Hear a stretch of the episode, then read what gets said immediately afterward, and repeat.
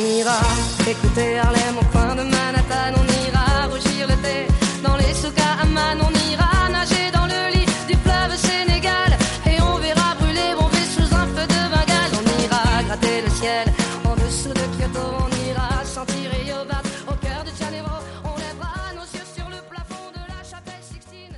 Et on lèvera nos verres. Hola y bienvenidos a un nuevo programa de Bocados por Momentos.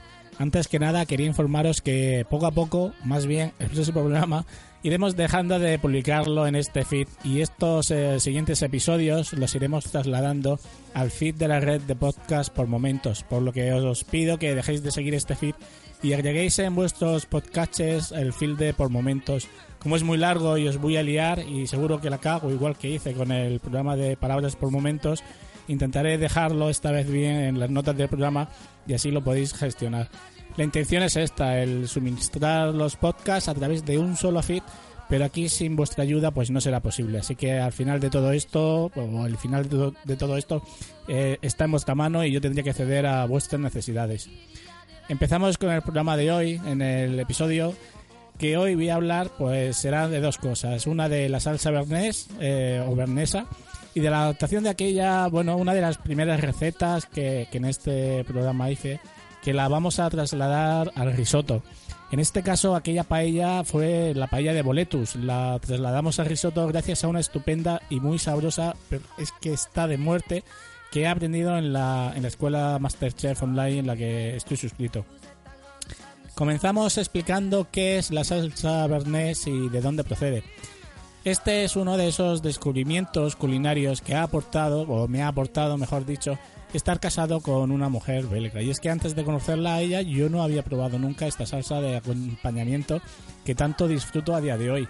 Originariamente esta salsa proviene de un chef francés llamado Jean-Louis François Collinet y según se conoce la sirvió por primera vez el 25 de agosto de 1836 en la conmemoración del restaurante Le Pavillon Henri IV y que se encuentra a unos 43 kilómetros del centro de París. A día de hoy, aunque no es un programa de arquitectura, sí es interesante contar que, que a día de hoy es un hotel de cuatro estrellas y que el edificio eh, es uno de los últimos vestigios de aquellos castillos pertenecientes a los reyes franceses. Fue residencia habitual bajo el reinado de, Enrique IV, de Luis XIII y de Luis XIV, hasta que en 1660 la familia se trasladó a Versalles y dejó de utilizar el palacio. En 1977 el rey Luis XVI se lo cedió a su hermano, el conde Artois, y que sería futuro Carlos X. Y este pues se propuso destruirlo por el nivel de ruina que tenía y reconstruirlo. Pero la llegada de la Revolución Francesa pues puso fin a todo este proyecto, quedando como bien nacional. En 1825 fue comprada por un empresario, empresario, la restauró y amplió su tamaño, siendo alquilado después por el mencionado anteriormente Jean-Louis François, el cocinero que, que lo transformaría en restaurante. En la década de 1840, Alejandro Dumas estuvo viviendo en el hotel y escribió entre estos muros tanto Los Tres Mosqueteros como El Conde de Montecristo. Y en este maravilloso palacio es donde se inventó esta salsa. La salsa es eh, muy sencilla, pero a nivel de ingredientes. Es una emulsión de mantequilla y yemas de huevos a la que hay que incorporar estragón, vinagre y charlotas. Aunque yo normalmente utilizo cebolla blanca normal, cortada muy fina, que, que no pasa nada. Esta salsa se sirve caliente y se utiliza principalmente para acompañar carne, aunque hay pescado y verduras a la parrilla que, también le sientan bien. Pero para la carne es genial. Esta receta, aunque sencilla en ingredientes, como os decía, es muy complicada para elaborarla ya que hay que mantener los, los ingredientes calientes durante la elaboración entre los 30 y 37, y 37 grados, utilizando para ello la técnica del baño María. Con esto conseguimos la fluidez nece- necesaria para poder batir la salsa. A día de hoy, con los robots de cocina que hay disponibles en el mercado, es mucho más fácil ya que la máquina pues, te proporciona la estabilidad en la temperatura que se necesita para su elaboración. En mi caso, con la Thermomix es visto y, y no visto. Pero quizás en la próxima barbacoa que haga intentaré hacerla como Colinet manda y, bueno, de hecho, entre mi huerto urbano tengo un par de plantas de estragón exclusivamente para, para poder hacer esta salsa. Eh, y utilizarlo fresco, que, que es uno de, de esos requisitos. Se puede hacer también con, con seco si no, si no dispones del plantado, pero bueno. La técnica de elaboración, el, el batir los ingredientes manteniendo la temperatura mientras se emulsiona la mantequilla y los huevos y el vinagre, hacen que se necesite mucha práctica. Eso sí, para que el resultado sea mm, dentro de, lo decente.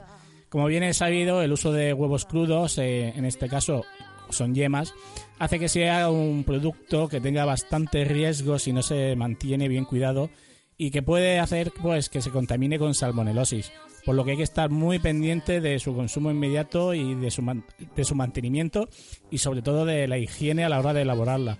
Además, para ayudar a que esto no suceda, el vinagre es el que hace que disminuya la, la proliferación de, ese bicho en, la salsa. Espero de verdad que, que, podáis probarla. Si no la habéis probado, también la venden envasada, pero no es el mismo toque de sabor que, vais a tener, evidentemente. Ya os digo que, yo la hago con la Thermomix y que en algún momento quiero, intentar hacerla a mano, pero que que me va, me va a costar bastante.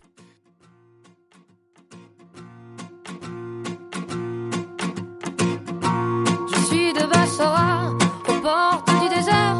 Mais je ne m'arrête pas au poste des frontières, nomade pour toujours depuis Sherazade. Quand arrivera ce jour qui nous sauvera de la noyade, je suis du pays Cam, la tête dans le ciel.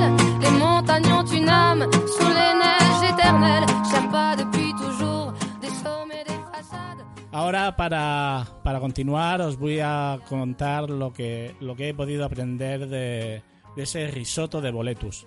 Los ingredientes para, para elaborar el, el, risotto para unas 5 personas eh, es el siguiente. Hay que tener en cuenta, ante todo, que, que bueno, normalmente el arroz eh, llena mucho a la hora de, a la hora de, de digerirlo.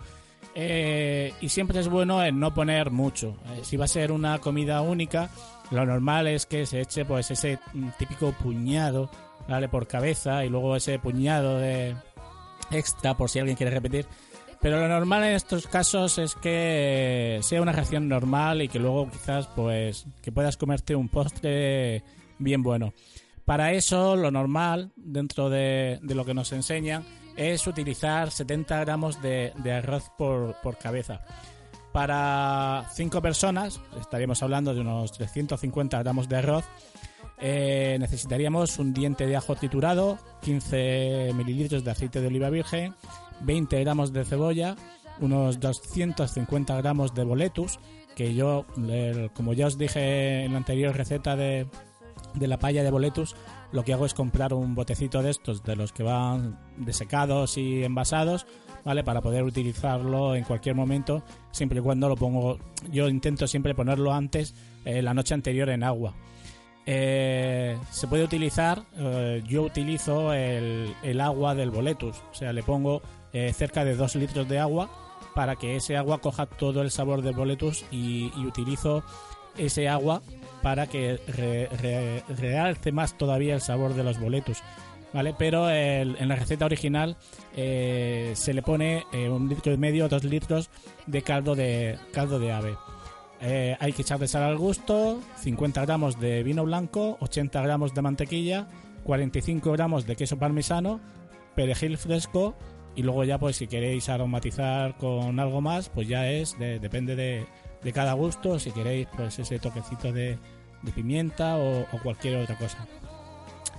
El caso es que, bueno, como os decía, eh, a la hora de preparar los boletus yo lo que hago es un bote normal dependiendo si, si vamos a ser eh, seis adultos, pues lo que hago son dos botecitos o dos sobres de, de boletos deshidratados. Lo pongo la noche de antes eh, en agua y lo que hago es por la mañana los saco y luego paso el agua por un, por un filtro para que si ha quedado algún resto, que no es normal que quede nada, pero bueno, así depuramos el agua y si hay algún resto de algún granito de arena o algo, se queda en el filtro y, o en el colador y así, y así el agua queda, queda limpia para, para su uso. El, en el caso de ponerse ya directamente a hacerlo, lo primero que hacemos es eh, saltear los boletus eh, con aceite y ajo en una sartén, con el aceite que, esté bien flojito y que, el ajo no se tueste, el ajo que se mantenga blanco, ¿vale? Porque si no luego empieza a amargar. En otra cazuela vamos rehogando cebolla picada y le añadimos el arroz que tenemos. Ahí es el momento en el que tenemos que ponerle la sal y la pimienta. Justo, justo antes al principio del sofrito. Y lo vamos a ir removiendo sin parar hasta que se empape de todo el aceite. Agregamos el vino blanco hasta que se evapore y en ese momento es el que le vamos a echar las, le vamos a echar con un cazo ese fondo de ave o ese caldo del boletus poco a poco. Lo vamos a ir removiendo, ¿vale? Evitando que se pegue. El risotto tiene un secreto y es que no se puede parar de, de mover y no podemos echarle todo el agua de golpe porque si no, no sale igual. Entonces lo que hacemos es echarle el agua, ¿vale? Dos, tres cacitos, lo que veamos que cubra un poquito, pero muy poquito, el, el, arroz y conforme se va evaporando y vemos que se va espesando y que ya poco a poco el mismo, el mismo arroz y la, y la misma olla está solicitando que se le eche más líquido, pues le vamos agregando otro cacito y otro cacito y otro cacito. Así tenemos que estar hasta unos 14 minutos. Entonces, en esos 14 minutos le añadimos el sofrito que hemos hecho de boletus con el ajo y seguimos removiendo unos 2 minutos más. Si seguimos necesitando agua, pues le ponemos agua. Si nos quedamos sin caldo, pues cogemos agua normal y le añadimos agua normal. No hay ningún problema. Una vez pasados 17 minutos, se retira del fuego, se le añade la mantequilla y el queso parmesano y se sigue removiendo hasta que todo se hasta que todo se funde, ¿vale? Una vez que está ya así, pues el perejil fresco se lo añadimos y lo movemos otra vez, siempre con mucho cuidado, con una espátula, ¿vale? Para no romper el arroz y, que se quede bien movido y bien, bien mezclado. Y luego, pues ya está, lo tienes ya listo. Añadir, si queréis, alguna, como os decía, alguna cosita, algún detalle de, en el plato.